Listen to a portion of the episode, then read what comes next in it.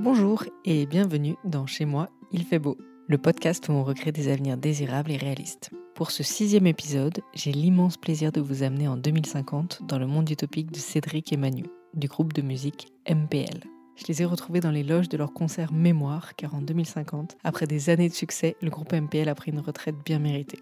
Nous nous sommes retrouvés en fin d'après-midi, quelques heures avant qu'ils retournent sur scène, dans une ambiance calme et décontractée. En fin d'épisode, vous entendrez probablement dans le fond de la musique. C'est simplement les musiciens et musiciennes qui assureront leur première partie qui sont en train de répéter. Donc ne vous en faites pas, ça gâchera absolument pas l'écoute de cet épisode. Et je vous assure que vous passerez un très bon moment. Si vous vous demandez comment l'industrie musicale a évolué, cet épisode est fait pour vous et vous n'allez pas être déçus.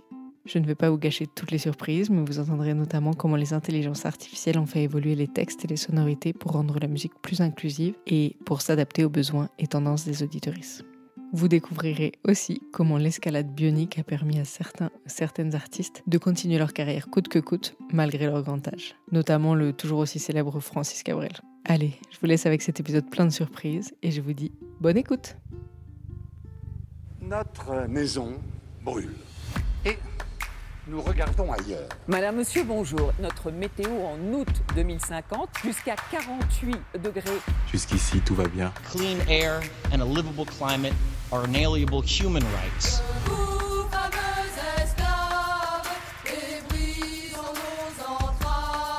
Être femme, ce n'est pas une donnée naturelle. C'est le résultat d'une histoire. Just as I have a dream.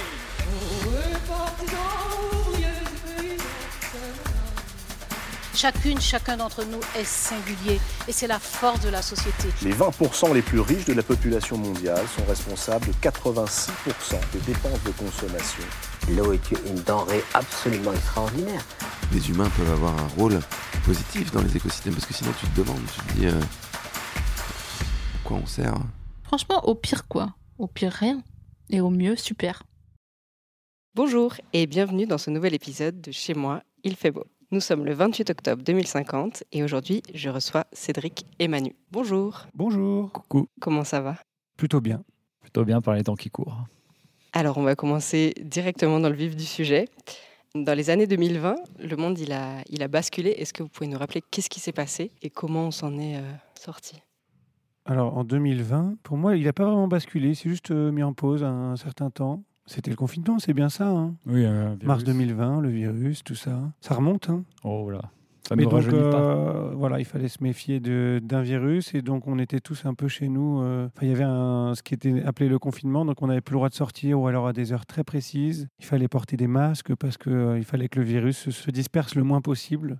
Donc euh, ça créait des, plein de situations totalement surréalistes auxquelles on n'aurait jamais imaginé euh, assister. Même avec nos proches, même euh, parfois au sein des foyers, quand on voyait nos parents, il fallait surtout pas les approcher, peut-être pas les toucher, on se lavait les mains tout le temps tout s'est mis en pause, plus de bars, plus de concerts, plus de. Donc euh, c'était très spécial en 2020. C'était sûrement une des premières euh, grandes crises paranoïaques pour la plupart d'entre nous. Et aussi pour nous l'occasion de faire un album, puisqu'on en avait profité pour composer un petit peu à la maison. On avait du temps pour ça. Et qu'est-ce qui s'est passé si vous deviez faire un petit time-lapse en, en une minute des années 2020 justement jusqu'à aujourd'hui? En tout cas, pour Manu et moi, on a eu un enfant, euh, euh, pas le même. hein. Euh, moi, j'ai eu une fille qui est née en 2020 et lui, euh, une fille qui est née en 2021, c'est ça? Moi, j'ai une fille qui est née en 2021, un gars qui est né en 2024. Tout à fait. Et des jumeaux qui sont nés en 2032. Donc, euh, Attends, c'est un time-lapse de quelle année à quelle année là, pardon? 2020, 2050. Ah Oui, d'accord. Ah oui, oh là là, ah, il s'en est passé des choses. Ah oui, non, moi j'étais juste entre 2020 et 2023. Je sais pas pourquoi j'étais resté sur ça. Et bah oui, nous on, a, on avait un groupe de musique à l'époque qui s'appelait MPL, qui a tourné pendant longtemps, mais maintenant on est vieux, on a, on a 60 ans du coup. euh. Quel âge t'as toi? 64. 64, oui, moi 63. Parce qu'on a arrêté de faire des tournées, euh, c'est trop fatigant. On préfère être un peu chez nous. Par contre, on continue de faire des morceaux. On est pas mal assisté aussi par des intelligences artificielles qui nous aident à sortir des morceaux euh, dans la veine de ce qu'on faisait avant quoi, pour, pour le public. Euh, la question, c'était euh, de retracer un petit peu ce qui s'est passé les 30 dernières années, c'est ça? Ouais, aussi bien pour vous que pour euh, le monde en général. Non, mais nous, il faut savoir qu'on a fait euh, pendant 15 ans des tournées avec beaucoup, beaucoup, beaucoup de sons euh, dans les oreilles, euh, des concerts, des, des rampes de son, des, des- enfin, en gros, c'était notre métier. On a, je sais pas, on a dû faire peut-être 1000 concerts, je dirais. Euh, c'était pas les mêmes moyens qu'aujourd'hui. Donc au niveau des décibels, euh, bah, ça a craché à fond. Donc nous, on s'est quand même bien grillé les oreilles. Et on est quand même pas mal sourd et pas mal sourd aussi au- à l'actualité aujourd'hui. On sait pas trop ce qui s'est passé, on n'est pas trop à l'écoute. On jardine dans nos maisons euh, avec éoliennes. Alors, moi, j'ai plusieurs questions avec ce que vous venez de dire. Déjà, tu me parlais justement que vous étiez en train de jardiner, faire un peu votre vie. Est-ce que tu peux me raconter à quoi ressemble une journée type, du coup, aujourd'hui? On était cinq musiciens à l'époque. Bon, maintenant, on n'est plus que trois. Il y a Julien, Andreas qui nous ont quittés malheureusement. Mais on va avoir trois journées types très différentes puisque on n'habite pas au même endroit déjà. Arthur est pas là, mais Arthur lui habite en Guadeloupe. Enfin, ce qu'il en reste parce que c'est quand même pas mal, ça a quand même pas mal basculé sous les eaux. Donc il vit sur un radeau. Euh, je pense que ces journées, c'est surtout euh, tenter de récupérer quelques boîtes de conserve et pêcher quelques poissons. Euh, il est seul, hein, sa conjointe l'a quitté. Cédric, je laisserai répondre. Et, pour ma part, moi, j'ai une petite maison dans la montagne avec ma famille, donc mes deux jumeaux, mon petit gars et ma petite fille, qui sont déjà grands maintenant. moi, je suis retraité depuis longtemps. Je, me balade, je fais à manger pour ma conjointe qui est médecin. Et puis, voilà, je prends soin de mes enfants qui sont étudiants à l'université maintenant. Moi, j'habite, euh, oui, j'ai pas déménagé depuis. J'habite au pied du Vercors, euh, près de Valence, dans un petit village de 3000 habitants. Et je fais du cidre. En fait, ça, c'est des activités que je me suis fait à, côté de la musique depuis une dizaine d'années. Enfin, j'ai des petites euh, activités d'agriculture. On a un potager qui est assez grand aussi, qu'on gère avec plusieurs personnes du, hameau. Et puis, c'est pareil, hein, moi, je me, considère à la retraite. on a des revenus liés aux droits d'auteur, liés à plein de trucs qui fait qu'on a, on a pu prendre une retraite un peu tôt. Aussi parce qu'on a eu des années où on a beaucoup taffé, beaucoup tourné, quoi. Et qu'il y a eu quelques succès, il y a des morceaux qui ont bien marché. Donc en gros, on peut se permettre de travailler très très peu euh, et de kiffer. Et par contre, euh, en tout cas, je cherche des façons de me rendre utile euh, localement. Donc je donne pas mal de coups de main pour des chantiers, pour de l'agriculture, pour... je donne des cours à l'école de musique, de, de chant et d'écriture de chansons. Voilà, je fais ce genre de projets locaux, voilà.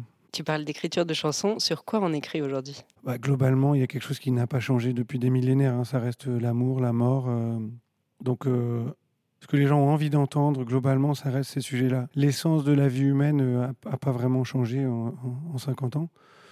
L'amour, la mort, à chaque fois, j'en ai un troisième, mais il m'échappe. La nature? Ouais, la nature, mais effectivement, il y, a des- il y a des mouvements quand même. Il y a plus de place pour la nature qu'à d'autres époques. Euh, le- le- la notion de progrès, euh, c'est moins un truc qui fait rêver.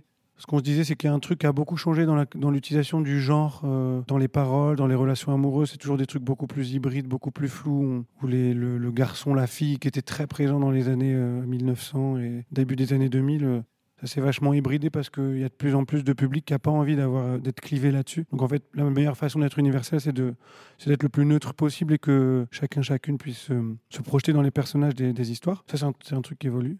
Après, il y a- toujours un peu des chansons contestataires, des chansons militantes, mais ça reste pas du tout.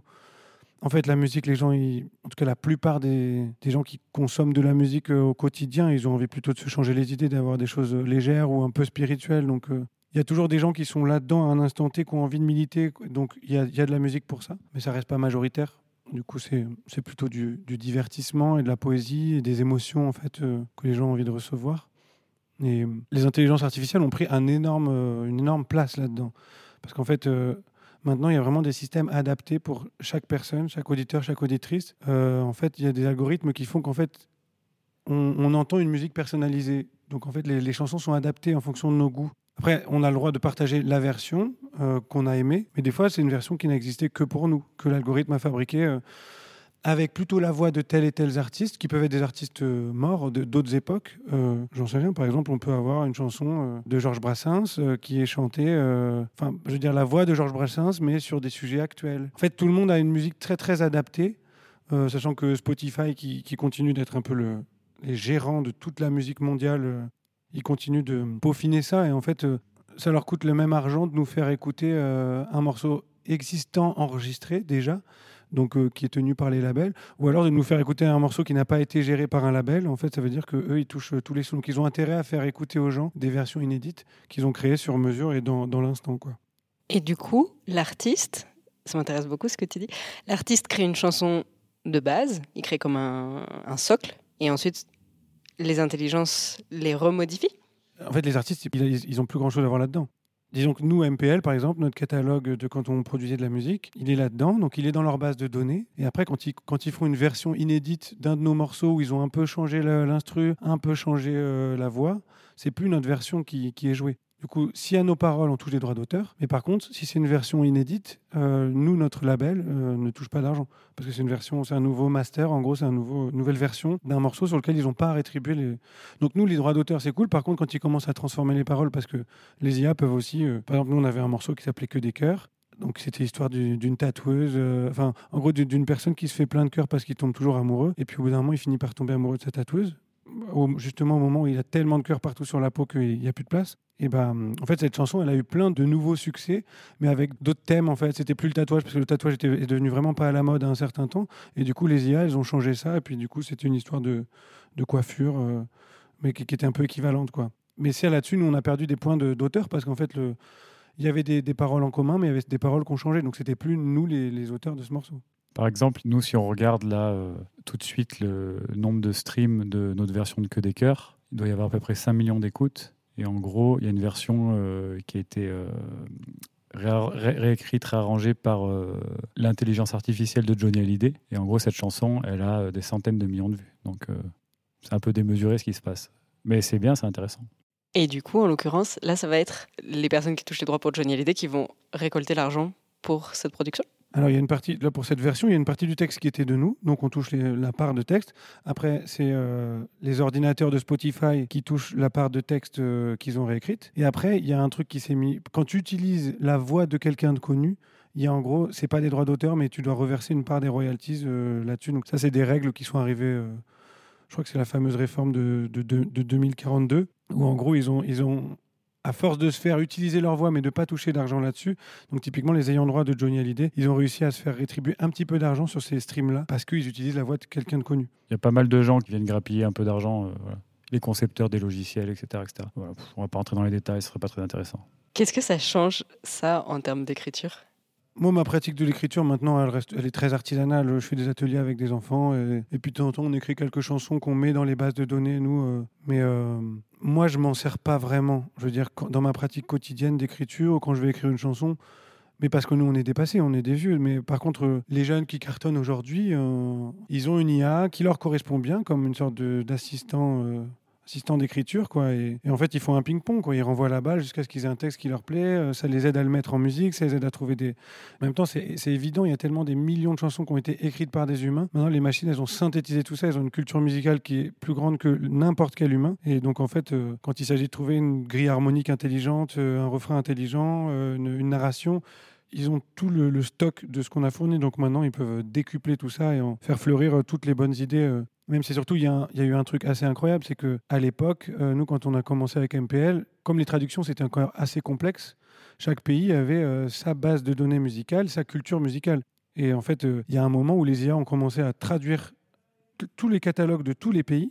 Et donc, il y a eu une espèce de mondialisation de toute la pop culture. Où, en gros, moi, je me suis mis à me passionner pour la musique polonaise. Parce qu'en fait, d'un coup, tout me parlait, parce que je comprenais tous les textes, parce qu'ils étaient traduits. Et donc, en fait, il y a eu une espèce de.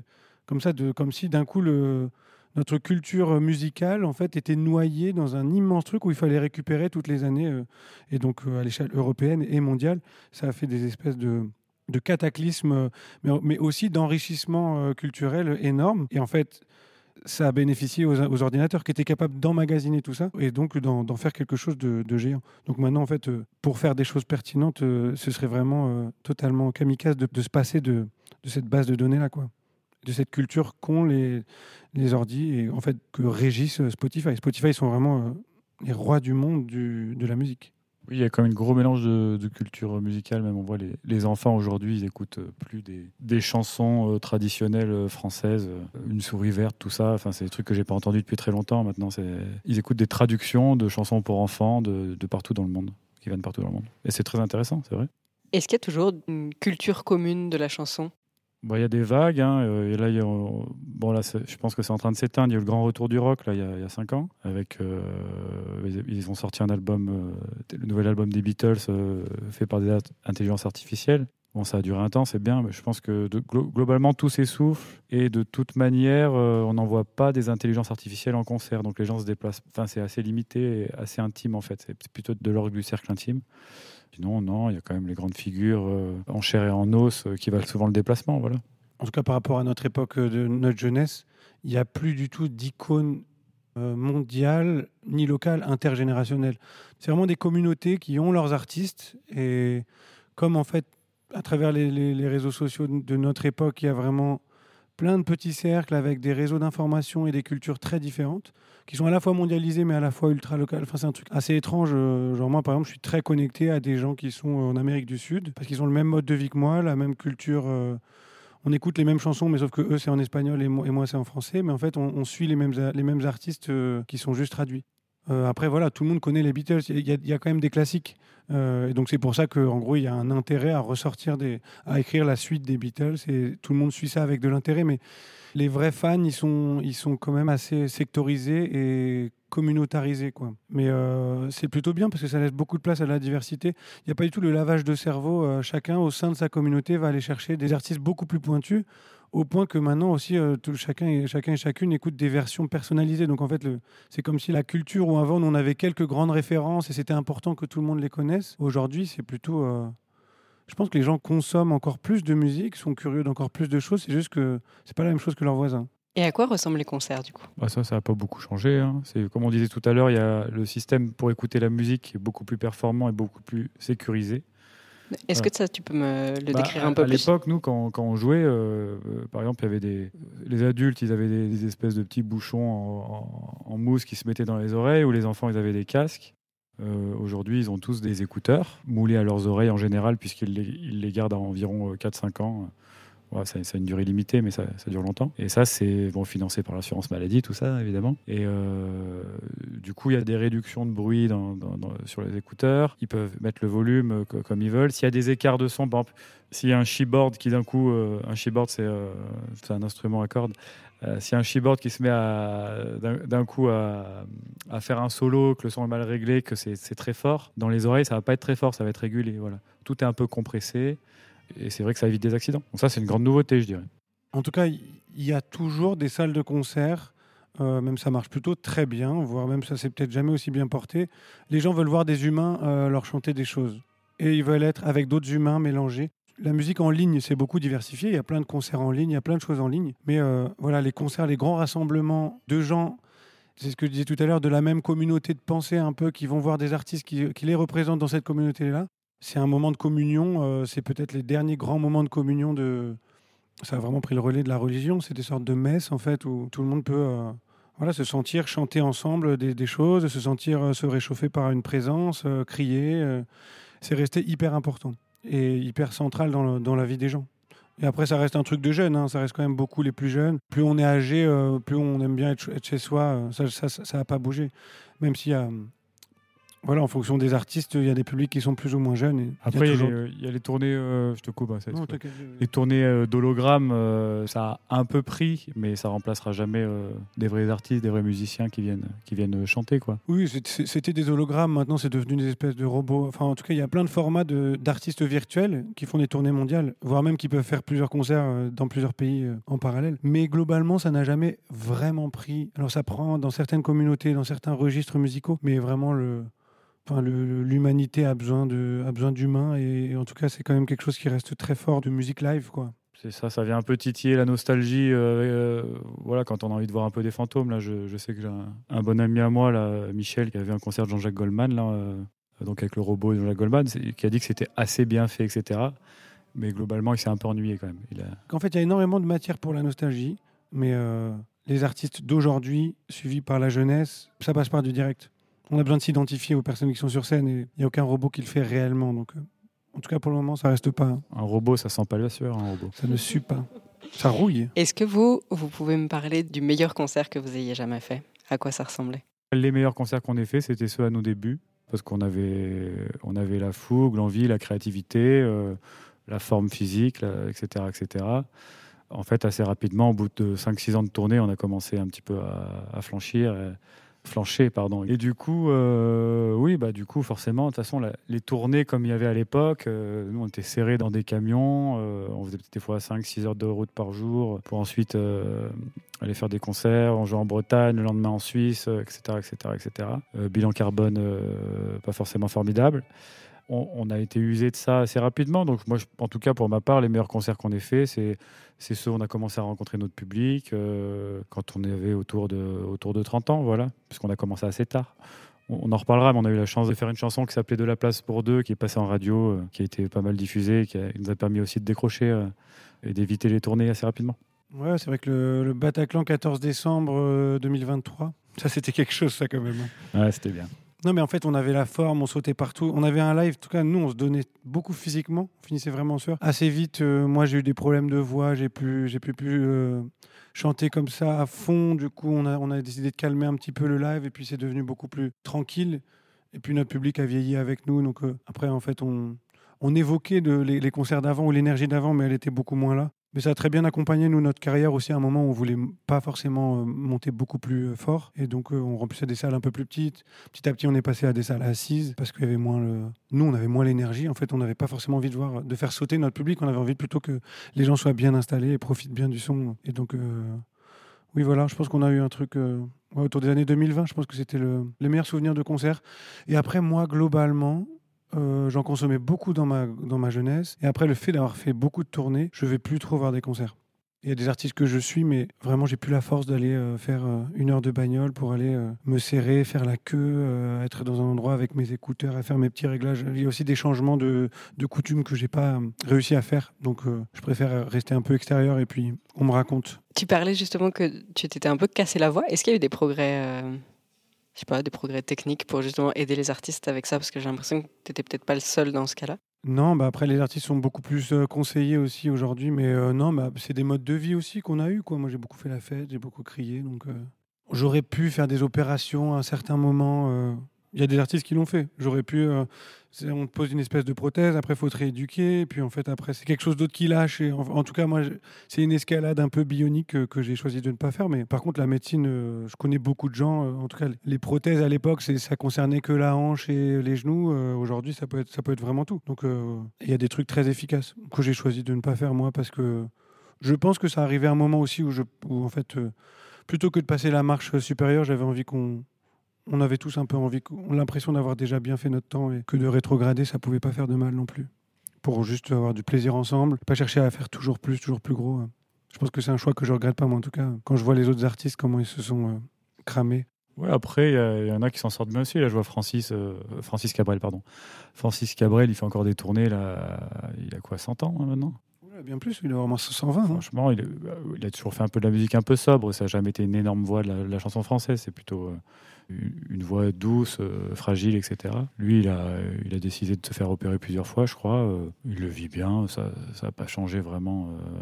En tout cas, il, il se sent pas mal aujourd'hui. Voilà, je l'embrasse hein, parce qu'on était ensemble hier soir. Est-ce qu'il y a des nouveaux instruments dont vous aimeriez parler? Bah, globalement, tout se passe sur, euh, sur les ordis, sur les téléphones. Même de plus en plus, il y en a qui font tout avec le téléphone parce que les ordis, ça devient un peu encombrant pour pas grand-chose. Après, il y a plein d'artistes et de créateurs et de créatrices qui tentent des objets quoi, qui sont commercialisés en petites séries. Il n'y a pas de. Comme avant, il y avait vraiment toutes les grandes catégories d'instruments. euh. Il y a plein de tentatives d'instruments inventifs, semi-connectés, semi-acoustiques, qui font des percées. Parce que j'ai- longtemps fait du saxo étant jeune et donc j'ai acheté des saxophones euh, MIDI en fait synthétiseurs qui fonctionnent, qui fonctionnent depuis longtemps. hein. Je pense que depuis les années 2010-2020.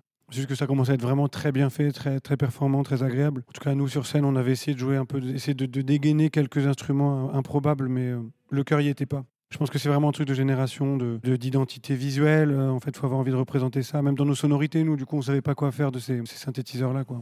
Et après, euh, les grands compositeurs qui composent derrière un ordinateur, en général, c'est quand même tous des bons pianistes.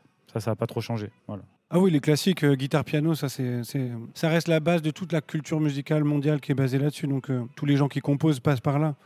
Et à un moment d'être connecté à l'instrument, c'est important. Mais après, très vite, pour taffer, il y a un ordi, un clavier maître, et ça, ça n'a pas beaucoup changé. Quelle place vous diriez que la musique a dans la société en général?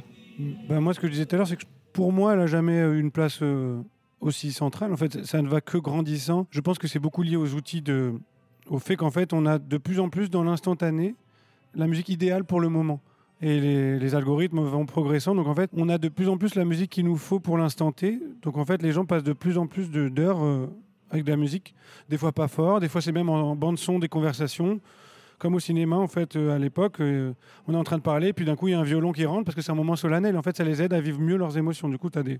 en tout cas, la musique est centrale, c'est un espèce de catalyseur d'émotions. euh, ça permet aux gens de comprendre ce qu'ils veulent, ce qu'ils aiment, ce qu'ils ressentent. donc, c'est, je pense qu'elle a de, de très beaux jours devant elle. Qu'est-ce qui pour vous a le plus changé du coup dans la société en général entre les années 2020 et puis aujourd'hui en 2050 J'allais dire euh, assez peu de choses et c'est ça qui est un petit peu dommage, mais mais, mais bon, faut, faut être optimiste, c'est ça. Bah ouais, moi je dirais pour prendre le, l'inverse, je pense que c'est le nom d'outils quoi. C'est comme si en fait on a des outils euh, pour la santé, pour les transports, pour la musique qui se multiplient, qui se décuplent et qui sont de plus en plus puissants. Et après, euh, libre à, chaque personne de les utiliser ou pas. Et en fait, on voit que les jeunes sont plus, ils grandissent avec ces outils, donc euh, ça fait partie d'eux. Et nous, on n'avait même pas Internet quand on est né, donc euh, je pense qu'on va les gens qui veulent rester en dehors de ça sont toujours euh, bien vivants. Ils ont toujours leur place. Il y a plein de jeunes qui choisissent aussi de ne pas se servir. Ou la santé, de dire, ben, en fait, mon corps va vieillir à la, vitesse normale, puis je mourrai sans utiliser tous ces outils. Parce que moi, personnellement, ça m'excite pas particulièrement. Je suis très bien dans mon potager. Justement, est-ce que vous avez un lieu que vous adorez pour écrire? Est-ce que vous pourriez me décrire le lieu où vous aimez écrire? Alors moi, j'écris plus du tout. J'ai jamais trop écrit. Euh, j'ai fait quelques chansons euh, dans ma carrière, ma petite carrière de musicien. Euh, j'ai plutôt laissé répondre Cédric. Mais Après, les dernières fois, on a fait des morceaux ensemble. On se retrouve dans le Vercors avec Manu. Parce qu'il habite à Grenoble et moi, j'habite de l'autre côté. Du coup, ça arrive euh, de temps en temps. euh, En tout cas, quand on est nostalgique du bon vieux temps, on se retrouve avec une guitare et puis on écrit. euh. Donc la dernière fois, c'était... bah, la dernière fois, tu avais le Covid, non? La dernière fois qu'on s'est vu, oui. Et oui, mais le Covid, ça continue. hein, donc, euh, c'est vrai que la dernière fois qu'on s'est vu, j'avais le Covid. Mais euh, ça nous a pas empêché de faire des belles chansons. C'est vrai. Seulement, voilà, il y a de moins en moins de gens qui nous écoutent, mais, euh, nos, nos cer- non, mais nos cercles proches, on les partage volontiers et, et c'est cool. En tout cas, non, quand on fait des chansons qui nous ressemblent et qui nous plaisent, on cherche plus trop à les commercialiser ou les, les envoyer au max de monde parce que de toute façon, la concurrence est trop grande. Donc, euh, on la partage à nos fans qui sont restés et puis à nos familles, à nos proches. Et en fait, c'est ça qui nous rend heureux. J'avais une, une question. En 2050, qu'est-ce que c'est être un bonhomme? C'est par rapport à la chanson qu'on avait écrite sûrement dans le. Dans une chanson qui- on a écrit une chanson qui s'appelait comme ça? Oui, c'était le nom de notre album, notre troisième album. Manu, enfin, tu perds la boule, mon vieux. Ah ouais, si, si, ça me dit quelque chose. Bah, c'était une expression qu'effectivement, qu'à une époque, hein, dans les années 90-2000, elle était très, très virile. C'est une expression, euh, quand on dit que, que quelqu'un fait le bonhomme, c'est souvent on dit ça aux mecs, euh, c'est souvent qu'en gros ils ont une espèce de virilité euh, écrasante, ou qui se comportent comme ça, comme si d'un coup c'était très euh, guerrier, belliqueux, ou simplement de parler très fort que de couper la parole à tout le monde, en tout cas des, des comportements virilistes qui quand même depuis, depuis 20 ans se sont assez hybridés entre les filles et les garçons. Euh, mais c'est une expression qui est restée, qui du coup maintenant, il y a- moi j'ai croisé il y a pas longtemps des meufs qui se disaient oh, putain, elle, elle fait trop le bonhomme elle.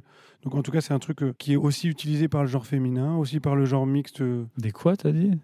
Des meufs? Des meufs. Qu'est-ce que c'est que ça? Mais si, souviens-toi, Manu. C'était un mot pour dire les, les personnes genrées au féminin. Hmm. Qui choisissent de se genrer au féminin. Mais bon, là, moi, je suis pas très à l'aise avec toutes ces hybridations, mais je trouve ça très intéressant et très bien parce que je pense qu'il y a beaucoup de gens qui se sentent beaucoup plus en paix avec eux-mêmes et elles-mêmes. Donc, ça répondait à la question ou pas? Un petit peu? Un peu, mais pas complètement. Pas complètement? Qu'est-ce que c'est être un bonhomme en 2050 En tout cas, l'expression qui a persisté, c'est quelque chose de négatif, de comportement un peu abusif et euh, viriliste. Voilà. Et du coup, qu'est-ce qui est valorisé aujourd'hui chez euh, justement les gens qui se genrent au masculin? Tu veux répondre, Manu? Non, mais en fait, j'étais en train de penser à l'étymologie euh, de ce mot bonhomme. En fait, Euh, ce qu'on pourrait souhaiter euh, à quelqu'un en disant que c'est un bonhomme, c'est peut-être de dire que c'est un bel être humain. Je sais pas. Ça, ce serait valorisant avec toutes les qualités qui en découlent, comme je sais pas. Peut-être de l'empathie ou de l'attention, voilà, de la tendresse, de la générosité, ce, genre de qualité euh, un peu démagogique, mais bon, à la fois, c'est celle qui reste quand on, quand on rencontre euh, un bel homme, une belle personne. euh, voilà. Dans notre morceau à l'époque, c'est comme si on avait voulu donner un sens euh, positif au mot bonhomme, comme si on faisait le pari que ça allait devenir quelque chose de positif de dire cette personne est un bonhomme. Et euh, en tout cas, moi, j'ai pas la sensation que dans, dans les usages courants que j'entends, euh, ce soit devenu ça. Mm. Il en empêche que c'était un message d'espoir qu'on envoyait à l'époque euh, pour moi, aujourd'hui, c'est quand même très valorisé. On voit encore plus chez les jeunes. Je, parle beaucoup des jeunes parce que moi, je m'estime déjà un petit peu en dehors du game de la société. Je me considère déjà à la retraite. Mais en tout cas, je vois vraiment chez la jeunesse, il y a quelque chose de. Je ne vois plus vraiment cette course à.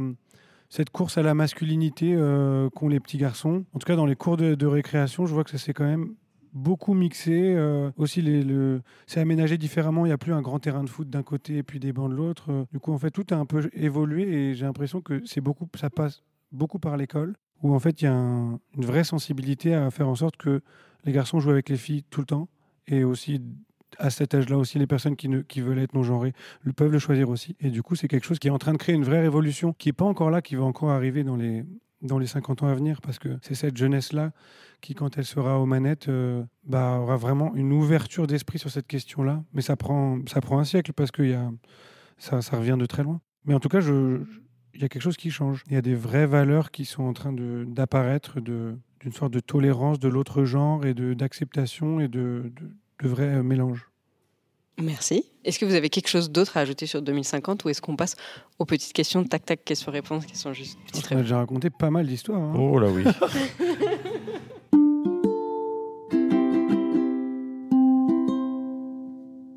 Alors, dans mes questions, tac tac, questions-réponses, quelle est la personnalité préférée des Français cette année? Francis Cabrel. Quel est le nom de votre dernière chanson? La libellule. C'était quoi pour vous un bon après-concert? Eh ben, bon après-concert euh, en 2020, c'était beaucoup de fêtes, euh, d'ivresse, euh, de camaraderie, de, de rire, etc. et de euh, nuit blanche. Et en 2040, euh, c'était de rentrer vite et tôt à l'hôtel. Voilà. Passer du temps aussi avec les gens qui étaient venus nous voir? En tout cas, moi, c'est un truc que j'aimais bien. euh, de signer des affiches, de discuter, d'entendre les anecdotes des gens sur euh, les morceaux, qui nous disaient Ah, on vous a écouté en allant à la maternité. Euh, des, plein d'anecdotes comme ça incroyables. De, parce qu'en fait, on ne sait pas euh, qu'est-ce que font les, les gens avec nos morceaux. Et donc, moi, j'aimais bien entendre des anecdotes là-dessus. C'était pas un peu intense quand les gens vous disaient qu'ils vous avaient écouté en allant à la maternité? Si, mais on sortait de scène, donc de toute façon, on était shooté à l'adrénaline. Donc, euh, la question de l'intensité n'était plus vraiment un problème. Quel nom vous donneriez à une tempête? Francis Cabrel. La libellule. Quelle est l'œuvre artistique des années 2020 qui vous fait le plus penser au monde d'aujourd'hui? Alors moi, je- ça, ça va se la péter un peu, hein, mais c'est euh, il y a une, euh, une sculpture de Ola, je crois que c'est Olafur Eliasson. C'est un artiste contemporain de l'époque qui avait ramené des icebergs euh, posés devant le Panthéon à Paris. C'était une image, c'était des énormes blocs de glace comme ça qui ont fondu pendant des semaines. C'est une image à laquelle je repense souvent. Voilà. On a fini les tac tac questions-réponses. Est-ce que vous pouvez me dire quel est le but des gens dans la vie en 2050 Qu'est-ce qui les anime? La recherche du bonheur, hein. Bon, c'est la seule chose. euh, Oui, oui, je pense que euh, c'est toujours pas la même chose que depuis des millénaires. hein, euh, Très certainement euh, survivre et euh, un peu de joie avec tout ça et de fête. Voilà. Et si vous pouviez dire un mot à vous d'il y a 30 ans, qu'est-ce que vous diriez? Moi, je dirais, euh, t'attends pas à des choses trop ouf. Hmm, change rien, mon grand. T'es sur la bonne voie. Et aux gens en général Essayez de continuer à penser euh, aux autres. Voilà. Oui, voilà, c'est ça. Soyez doux, soyez sympa et voilà, pensez à votre voisin, effectivement. Merci beaucoup. Merci d'avoir écouté cet épisode et merci encore une fois à Cédric et Manu de s'être prêté au jeu difficile d'imaginer un monde désirable dans un futur pas si lointain. J'espère que vous avez pris du plaisir en nous écoutant et si c'est le cas, n'hésitez pas à partager l'épisode autour de vous et à nous écrire sur Instagram ou par email à l'adresse chez moi at ilfaitbeau.ch. Je vous souhaite une très belle journée. On se retrouve très vite pour un nouvel épisode de Chez moi, il fait beau.